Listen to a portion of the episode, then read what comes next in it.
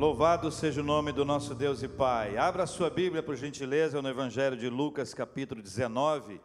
Quero convidar você a pegar, tomar a sua Bíblia, a palavra de Deus, abrir seu smartphone, seu tablet e se ajustar ao texto da palavra de Deus. É a orientação do Senhor para a nossa vida.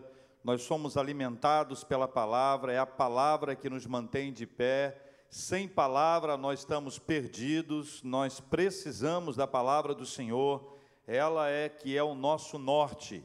Sem palavra a gente pode ter muitas ideias, muitas e boas ideias, mas sem a palavra do Senhor nós estaremos perdidos, andaremos numa escuridão espiritual. Poderemos identificar A, B e C, mas espiritualmente, na dimensão espiritual, a nossa visão só é aberta por meio da palavra de Deus. Evangelho de Lucas, capítulo 19, certamente você já leu esse texto da palavra, se não, quero convidar você a ler comigo, a uma só voz, presencialmente ou virtualmente, Lucas 19, de 1 a 10. Entrando em Jericó, atravessava Jesus a cidade. E eis que um homem chamado Zaqueu, o que, que ele era, hein, gente? Maural dos publicanos e rico procurava ver quem era Jesus, mas não podia, por causa da multidão, por ser ele de pequena estatura. Lucas diz que ele era bem pequeno. A palavra grega é micro, que já dá para a gente uma ideia, mas não exagera não, pequeno, mas... Então, correndo adiante, subiu a um sicômoro a fim de vê-lo, uma árvore, porque ali havia de passar. Versículo 5. Quando Jesus chegou àquele lugar, olhando para cima, disse-lhe: Zaqueu, desce depressa, pois me convém ficar hoje em tua casa. Ele desceu e a toda pressa o recebeu com alegria. Todos os que viram isto murmuravam, dizendo que ele se hospedara com homem pecador. Entre mentes, Zaqueu se levantou e disse ao Senhor: Senhor, resolvo dar aos pobres a metade dos meus bens. E se em alguma coisa tenho defraudado alguém, restituo quatro vezes mais. Então Jesus lhe disse: Hoje houve salvação nesta casa, pois que também este é filho de Abraão. Versículo 10, juntinho comigo. Porque o filho do homem veio buscar e salvar o perdido. Riqueza espiritual. Há riqueza espiritual. A maior riqueza da vida é a espiritual. A maior riqueza da nossa vida é a espiritual. Se há algo que você precisa investir, é na vida espiritual. Não há perdas, não há riscos, e o retorno dura por toda a eternidade. Que desse ponto de vista, da eternidade, já começou. Jesus foi a Jericó e deu uma aula extraordinária sobre a poderosa riqueza espiritual e sua superioridade sobre a riqueza material. Existe uma distinção que esse texto nos traz, que a palavra de Deus nos fala e que a gente precisa aprender, uma vez por todas, que a maior riqueza que a gente pode ter na vida é a riqueza espiritual. Não há dinheiro que possa comprar a riqueza espiritual. Não há dinheiro dinheiro que possa comprar a riqueza espiritual. Não há rico ou pobre a quem essa riqueza não possa chegar, se esta for a vontade de Deus. Eu já estive em lares bem sofisticados, casas bem bonitas, lugares bem estruturados do ponto de vista material, e Deus estava ali. Como também já fui a lares muito apertados, uma ocasião, quando eu morava em Campinas e trabalhava numa igreja como seminarista em São Paulo, numa comunidade, numa favela, e eu fui a várias casas, eu visitava muita gente aos domingos à tarde. E eram casas de pessoas muito simples. E eu me lembro claramente de uma casa onde tinha só um cômodo. O banheiro era do lado de fora e era só um cômodo. E não era um grande cômodo, era um cômodo muito pequeno. E ele, eles não tinham poucos filhos, eles tinham muitos filhos, considerando aquele espaço. E Deus estava ali. Deus não está num lugar mais pobre ou mais rico, não é a questão dessa riqueza. Deus não usa esse tipo de critério para dizer ali eu entro, ali eu não entro. Esse tipo de olhar não é o olhar que a Bíblia nos traz. Mas existe um tipo de riqueza que na verdade é uma pobreza. Porque existem riquezas que empobrecem as pessoas. Elas ficam mais pobres depois que enriquecem. Elas perdem o valor da vida e a vida passa a ter para elas um valor completamente estranho. Quando você olha, você diz: Meu Deus do céu. E aí eu queria lembrar a vocês que muitas vezes nós é que nos consideramos ricos e nos deparamos com a pobreza.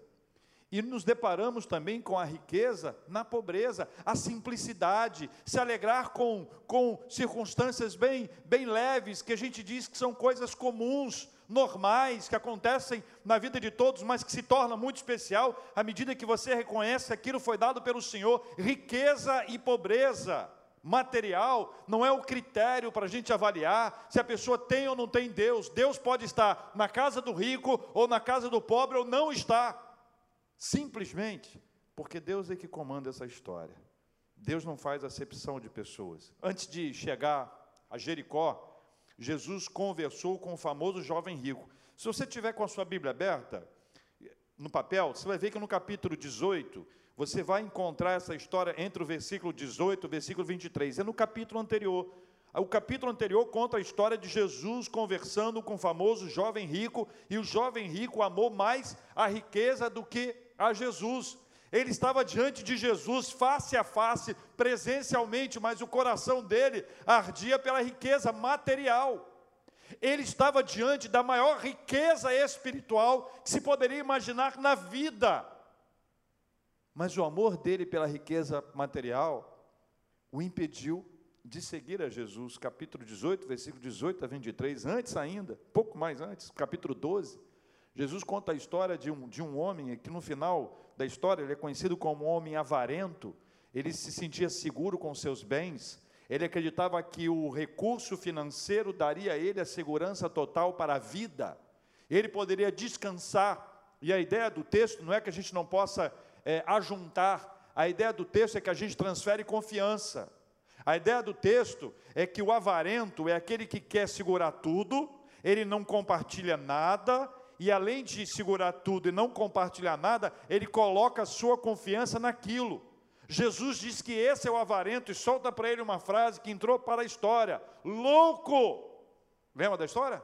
Esta noite te pedirão a tua alma. Conforme o tom de voz que você usar com essa frase, louco. E o que tens preparado? Para quem será?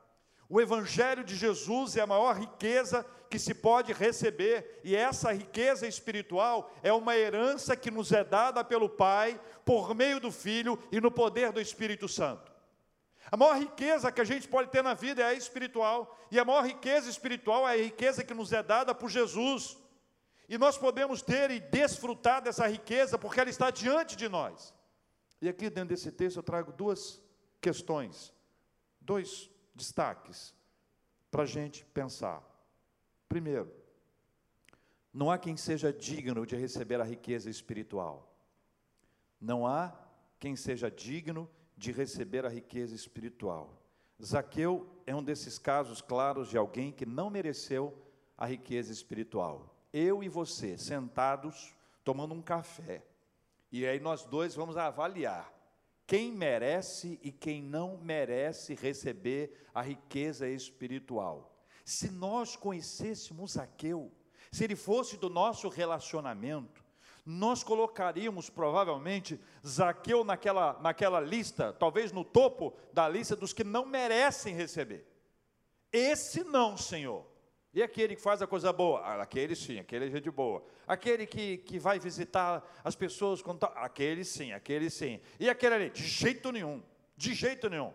Lembro que eu estava discipulando um político e ele e contei para ele a história de Zaqueu, estava compartilhando o evangelho com ele. Quando chegou nesse ponto aqui, ele falou assim: Eu conheço ele. Eu falei: Não, rapaz, você conhece não, está no tempo da Bíblia, conheço ele. E me deu o nome, e era um também político. E ele associou, dentro da história que aqui está, a figura que está ali. E a gente faz isso o tempo inteiro. A gente faz umas avaliações de pessoas que merecem ou não, e eu quero afirmar que não há quem seja digno de receber a riqueza espiritual. O versículo 2 apresenta o resumo da vida dele. Olha aí. O resumo da vida dele: maioral dos publicanos e ricos. A sua máquina de fazer dinheiro era em cima da perda dos outros. Para que Zaqueu recebesse, outros perdiam. E esta era uma máquina de fazer dinheiro. E fazer dinheiro traz para a pessoa um tipo de recompensa, aquela recompensa material vai cegando, vai deixando a pessoa com impossibilidade de ouvir, bate para ela uma insensibilidade espiritual para qualquer outra coisa. Zaqueu era o maioral dos publicanos e tinha gente como Mateus, que operava numa coletoria quando foi chamado por Cristo, servindo, trabalhando para ele. Ele integrava uma engrenagem bem sofisticada de cobrança de impostos e pedágios. Eu diria, em poucas palavras, que injustiça e corrupção são palavras bem amigas de Zaqueu. São duas palavras que nós conhecemos bem. Por isso eu as trouxe aqui injustiça e corrupção. O quadro da saúde, da educação, da infraestrutura, estrutura de base da cidade do Rio, de uma das maiores cidades do país, mas um, pode ser de uma cidade pequena do interior, da maioria das cidades que nós temos, ela passa por esse viés da corrupção e da injustiça o número de pessoas que estão abaixo do nível mínimo da miséria. Qualquer um de nós que já visitou, que já esteve, sabe da realidade sofrida de boa parte dos brasileiros agora, nesse exato instante. Então, essas duas coisas, elas nos fazem mal. A corrupção é aquela que tira a vaga de uma pessoa que estudou e que passou num concurso, mas não conseguiu entrar porque alguém teve um quem indica e esse quem indica entrou na frente dele. Essa é uma questão injusta e é corrupção. Injustiça e corrupção são doenças geradas pelo pecado. E este pecado está associado ao dinheiro. Este é um problema que Jesus ataca claramente nesse texto. Zaqueu é uma pessoa cujas palavras injustiça e corrupção se associam à sua vida. Para os judeus, ele era um pecador. Veja o que diz o versículo 7. Para os judeus, ele era um pecador, ou seja, ele era alguém que não seguia os princípios da lei. E ainda que você tenha divergência com essas pessoas, neste caso, elas estão certas, absolutamente certas. Do ponto de vista deles, eles, ele, eles também estão certos. Zaqueu não era digno de receber essa riqueza espiritual. Ele não era digno de receber essa riqueza espiritual. Na nossa lista de pessoas que merece, não merece, merece, não merece, ele estava na lista do não merece. Como é que pode Jesus? Só dá atenção a um homem como esse. Esse homem não. É essa nossa sensação, irmãos. Eu estou só relatando aquele olhar nosso, que é um olhar que tem um ponto de vista que é limitado, que é enfraquecido pelo pecado, marcado pela imperfeição. O que eles não sabiam, e a gente sabe, o que eles não sabiam, e a gente sabe, é que essa riqueza não era oferecida a quem merecia, afinal, ninguém a merece. Jesus ofereceu essa riqueza espiritual a quem precisava, pobres, que precisavam dessa riqueza espiritual. E ainda hoje é assim. Zaqueu não merecia, eu não mereço, você não merece, mas tanto quanto ele, nós precisamos. Então essa riqueza espiritual, ela não vem para nós porque nós merecemos, não é uma questão de mérito, nós não fizemos nada para ganhá-la, para recebê-la, mas ela é fruto da graça do Senhor e o Senhor sabe que a gente precisa. É por isso que Ele nos oferece, Ele abre as portas, esses cofres espirituais. Ele é um distribuidor de renda espiritual e Ele permite que a gente tenha acesso a esse lugar extraordinário, a essa fonte de riqueza espiritual que é Ele mesmo. O problema do povo, no versículo 7, é que eles não mereciam. Talvez por isso, é, no versículo 5, eles tenham. Isso, o versículo 5 tenha sido tão estranho para eles. O versículo 5 é um primor para você entender o que é a escolha divina. Olhe para o versículo 5 e veja no versículo 5 da palavra do Senhor aqui um primor da escolha divina. Deus tem conhecimento e o seu conhecimento, no seu conhecimento, ele faz escolhas. E esse conhecimento e essa escolha não segue um critério humano. O nosso querido irmão Zaqueu não estava no topo das pessoas que poderiam merecer, mas talvez no topo das pessoas que precisavam. E o versículo 5 diz que Jesus passou por ele, olhou para ele e chamou ele pelo nome. Ô gente, Jesus não sabia o nome dele de informação. Um assessor de Jesus, chegou ali um assessor e disse, Zaqueu. Fizeram uma reunião logística para vamos ficar na casa de quem? Aí Jesus falou: deixa comigo, aponta um cara rico que eu não vou para a casa dele. Não, não. É espiritual, a escolha é espiritual, a escolha da riqueza espiritual segue um critério espiritual e não material. Por isso que o rico pode e o pobre pode. Não há uma acepção de pessoas, pode chegar tanto para um quanto para outro. Não há quem seja digno de receber a riqueza espiritual. Pobre, rico, não há absolutamente diferença. Zaqueu não era digno, como Pedro também não era, como fica evidente em Lucas capítulo 5. Deixa a sua Bíblia aí no capítulo 19 e volta comigo no capítulo 5. A gente cantou uma música que tem muito a ver com isso agora há pouco. Mas veja, veja o que diz aqui a pesca maravilhosa. Né? Jesus pregou, e aí depois ele estava ele estava pregando dentro de um dos barcos de Pedro, pregando ali num barco de Pedro, ele trouxe uma palavra, depois que ele trouxe a palavra, ele disse para Pedro, faze-te ao largo e lançai as vossas redes para pescar, você conhece a história, ele chegou e disse, olha, é o seguinte, nós passamos a noite pescando, não deu nada, e Jesus disse para ele jogar a rede lá no fundo, Aí eles jogam a rede, quando eles jogam as redes, as redes voltam cheias, chama outro barco e vem. Aí o versículo 8, que é o ponto que eu quero que você veja. Vou, vou voltar para o 7. Então fizeram sinais aos companheiros do outro barco para que fossem ajudá-los, e foram e encheram ambos os barcos a ponto de quase irem a pique. O detalhe é o versículo 8, a reação de Pedro, veja, a reação de Pedro. Vendo isto, Simão Pedro prostrou-se aos pés de Jesus, dizendo: Senhor, retira-te de mim, por quê? Porque sou pecador pois à vista da pesca que fizeram, a admiração se apoderou dele e de todos os seus companheiros, ou seja, Jesus fez o um milagre material para mostrar a sua riqueza espiritual. Pedro percebeu que maior do que a riqueza material, o número de peixes que ali estava, diante dele estava a riqueza espiritual. E ele disse que ele não era digno.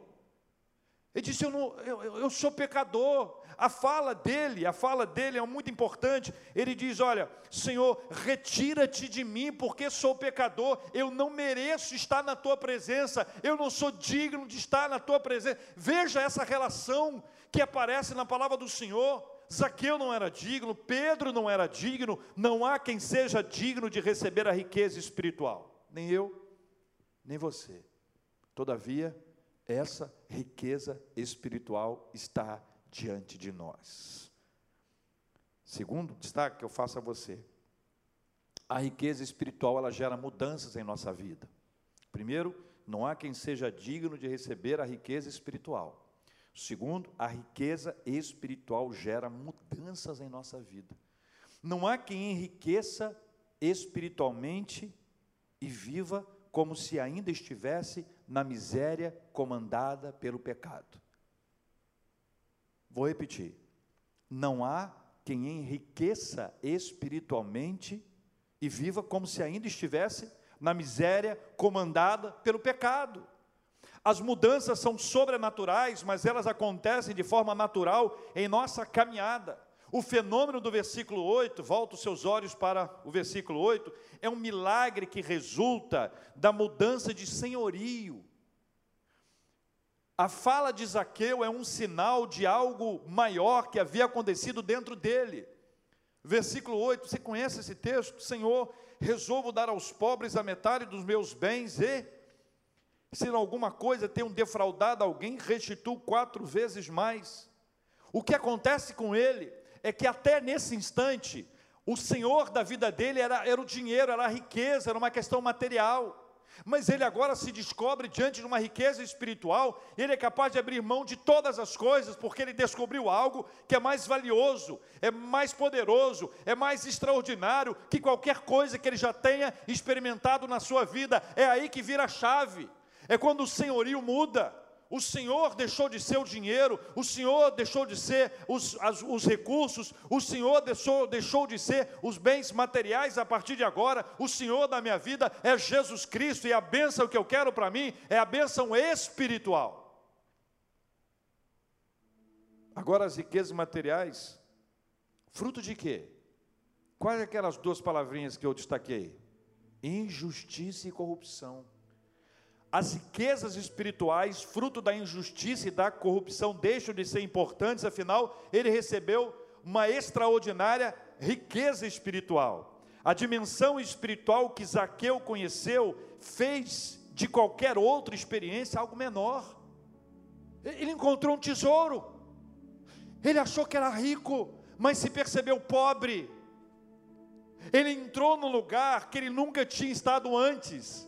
E a partir de agora, o senhorio da sua vida mudou, deixou de ser aquele bem que ele tinha, deixou de ser aquela riqueza que ele acumulou, fruto da injustiça e da corrupção. Os seus olhos foram abertos, seu coração foi aberto, sua mente foi aberta e ele passou a perceber o que antes ele não conseguia enxergar.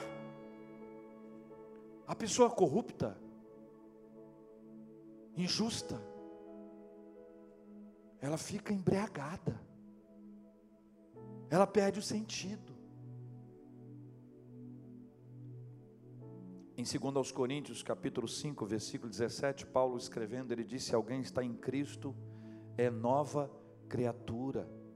As coisas antigas já passaram, e eis que se fizeram novas. As coisas antigas se passaram, houve mudança. O jogo de palavras fica bem interessante. Nova criatura, a nova criatura não vive nas coisas antigas. A nova criatura não vive nas coisas antigas, há uma novidade de vida, algo que jamais foi vivido, foi experimentado antes. A virada é essa, gente. A virada é essa, é a virada do poder do Senhor na nossa vida. É o Senhor quem muda, é o Senhor que transforma. Não há alguém que já tenha experimentado a riqueza espiritual que ainda viva na, na pobreza do pecado preso às garras do pecado, sujo como vivia nos tempos do pecado. A mudança é em razão da presença de Jesus, que é a nossa riqueza espiritual, é outra vida. As coisas antigas se passaram e eis que tudo se fez novo. É necessário que haja mudança. É muito comum alguém dizer assim: eu não consigo mudar. E eu digo, é verdade. Não é uma questão de nova mentalidade, não é um reposicionamento mental, é espiritual. Eu queria que vocês entendessem que há uma dimensão espiritual, algo que nós não alcançamos, que a nossa mente finita não consegue esboçar que ainda que a gente faça um esboço, a gente tenha uma ideia, a gente joga uma tinta na parede para dizer, olha, é mais ou menos assim, nós vamos chegar naquele ponto de não saber, de não conseguir entender. É espiritual. O que aconteceu com Zaqueu é espiritual. O que muda a nossa mentalidade é espiritual. Esse movimento de mudança ele acontece a partir do alto inunda a nossa vida. E quando nós mergulhamos nestas águas profundas, nós queremos desfrutar ainda mais. Versículo 6, o Zaqueu do versículo 6, já alegre, que recebeu Jesus em casa, alegre. O, o Zaqueu do versículo 6, ele não poderia imaginar o Zaqueu do versículo 8. O Zaqueu do 6 é o Zaqueu que Jesus diz no 5 que vai na casa dele, ele fica todo alegre mas ele não sabe que o Zaqueu do 8 vai ser mais alegre que o Zaqueu do 6. Se alguém contasse para ele, Zaqueu do 6, é o seguinte, deixa eu explicar. Zaqueu do 6, o Zaqueu do 8, é você no 8. O Zaqueu do 6, o Zaqueu do 8. O Zaqueu do 6, Zaqueu do 6, o Zaqueu do 8 vai ser mais feliz do que você, Zaqueu do 6. Aí alguém no meio diz assim: vai perder dinheiro. Porque quando o Zaqueu do 8 resolve dar metade dos seus bens aos pobres e restituir quatro vezes mais da fila de pessoas que deve ter batido na porta dele quando a notícia se espalhou, pessoas a quem ele defraudou, ele não estava só abrindo mão de metade dos seus bens, ele não estava abrindo mão apenas de, de restituir quatro vezes, ele estava abrindo mão da fonte da receita, ele estava abrindo mão da fonte da corrupção e da injustiça, porque não se trata de ter o dinheiro que não é justo, o dinheiro que é fruto de corrupção e pegar o dinheiro e tentar lavar espiritualmente o dinheiro, doando para instituições de caridade, ou ofertando para alguma instituição missionária, ou cuidando dos pobres necessitados, para lavar, lavar não, para tentar lavar espiritualmente o dinheiro. Não adianta. O que aconteceu com Zaqueu não foi apenas dar metade ou restituir quatro vezes mais, foi abrir mão da receita. É dizer, no meu bolso, na minha casa, não vai entrar mais dinheiro fruto de injustiça e de corrupção. Essa é uma mudança que só Jesus faz na nossa vida. Não existe, irmãos, nenhum tipo de processo humano que nos faça abrir mão disso. Isso é muito bom ter dinheiro para comprar um carro bom, comprar um belo apartamento, dois, três, quatro, comprar casas em outros lugares, desfilar com tudo de bom e do melhor, isso é muito bom. Essa que é a marca da tentação, para abrir mão não apenas desse dinheiro que foi adquirido de forma corrupta e injusta, mas ela abriu mão daquela receita, isso é obra do Espírito Santo de Deus, mas aconteceu na vida dele, o Zaqueu do 6 alegre, o Zaqueu do 8 ainda mais alegre, porque apesar das aparentes perdas, ele estava tendo vitórias singulares na vida dele. O Evangelho é assim, tem perdas que são na verdade ganhos, e cuidado, tem ganhos que nos fazem perder. Ao abrir mão do que já havia recebido, ele estava rompendo com um sistema de defraudação financeira que era fruto do pecado. Rompeu. Não mais. Não mais. O Zaqueu dos seis, que já estava alegre, ficou mais alegre no Zaqueu do oito. Mas o Zaqueu do 2 não tinha a menor ideia que isso iria acontecer. O Zaqueu do 2 era um curioso, era um interessado. O Zaqueu do 2 era aquele que quer estar perto onde as coisas boas estão acontecendo. Mas ele não sabia que o Zaqueu do 5, o Zaqueu do 6, o Zaqueu do 7, o Zaqueu, as ações do Senhor na vida dele serão tão extraordinárias. Agora veja, no versículo 9: Hoje houve salvação nesta casa, pelo que também este é filho de Abraão. O que Jesus está dizendo é que Zaqueu foi salvo espiritualmente. Imagine o que é ouvir isso do próprio Jesus. De Jesus. Você foi salvo. Você foi salvo eu te salvei.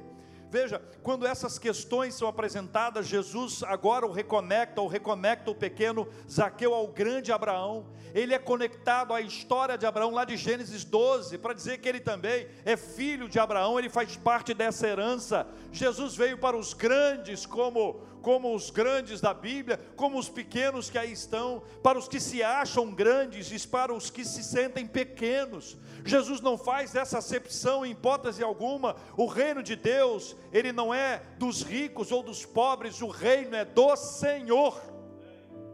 e o reino que é do Senhor é oferecido. A riqueza espiritual, ela gera mudanças na nossa vida. A mudança acontece no profundo do nosso ser e tem reflexo na nossa superfície. E aqui está um ponto fundamental. As mudanças espirituais são interiores com impacto em nosso exterior.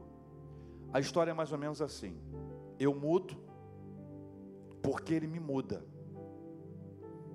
E essas mudanças me fazem mudar sempre.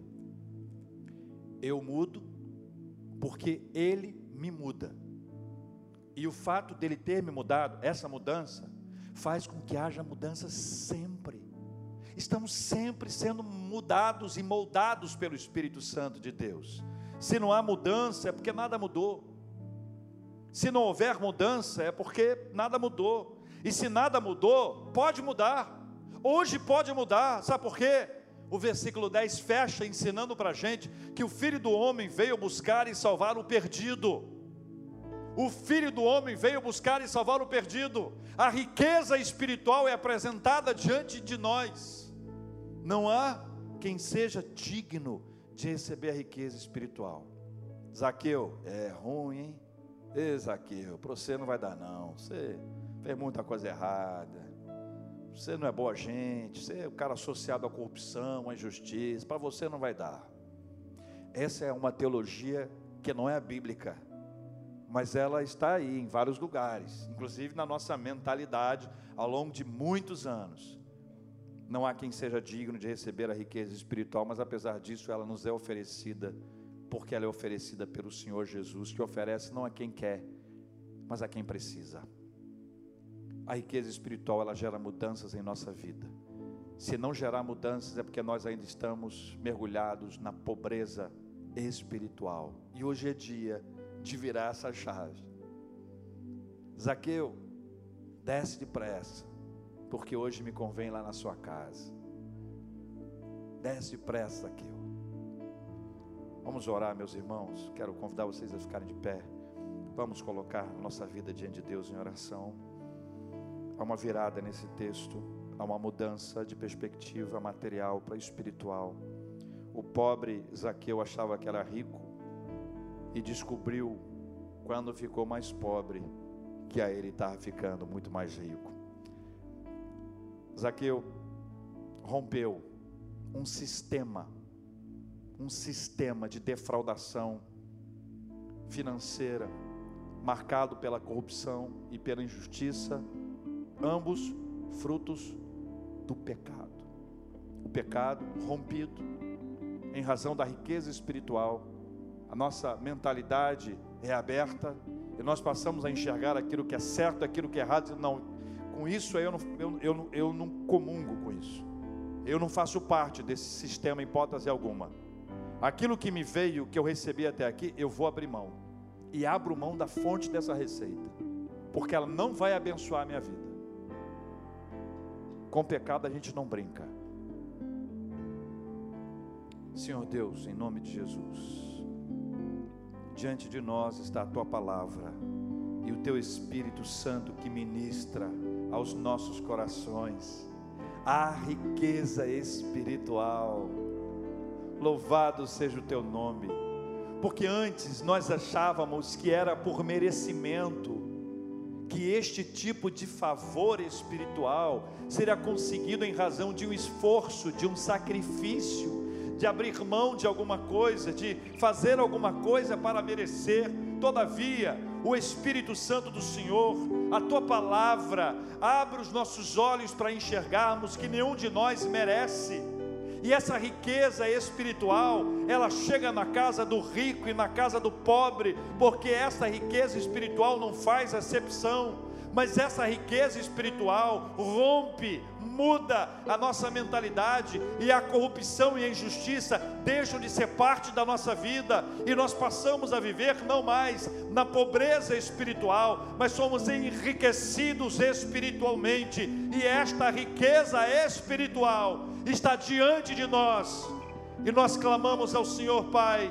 derrama sobre nós esta bênção, Senhor, faça-nos enxergá-la faça-nos percebê-la. Que haja salvação nesta casa em nome de Jesus, porque o Filho do Homem veio buscar e salvar o que estava perdido. Que haja salvação neste lar, Deus Todo-Poderoso e amado encha-nos com essa riqueza espiritual, na dimensão espiritual, na dimensão que nós não alcançamos, que vai além das questões emocionais, materiais, físicas, vai além das questões racionais, vai ali na dimensão espiritual que só o Senhor pode gerar na nossa vida. Nós clamamos ao Senhor que seja assim e que seja em nome de Jesus, Pai. Deus, nós oramos por aqueles que estão enfermos e clamamos ao Senhor para que sejam curados em nome de Jesus, Pai. Deus visita aqueles que estão enfermos espiritualmente, com as suas vidas marcadas pelo pecado, tenha misericórdia. Visita aqueles que estão enfermos fisicamente, Senhor. Nós oramos pelo Carlinhos, oramos pelo Senhor Aramis, oramos, ó Deus, pela Fernanda. Oramos, ó Deus, pelo Robertinho. Oramos pela família Marano. Deus querido, traz a bênção do Senhor sobre essas famílias, essas vidas e tantas outras que lutam contra uma enfermidade. Gente que está sofrendo, ó Deus, com o coração angustiado, agitado em razão do Covid. Deus tenha compaixão nós continuamos a clamar pela cura dessa enfermidade, pelo fim dessa pandemia. Nós oramos, ó Deus, para que haja portas novas de emprego e de negócios para os teus filhos, que eles sejam justos e corretos, que não aceitem a corrupção e a injustiça, que sejam honestos em tudo o que fizerem.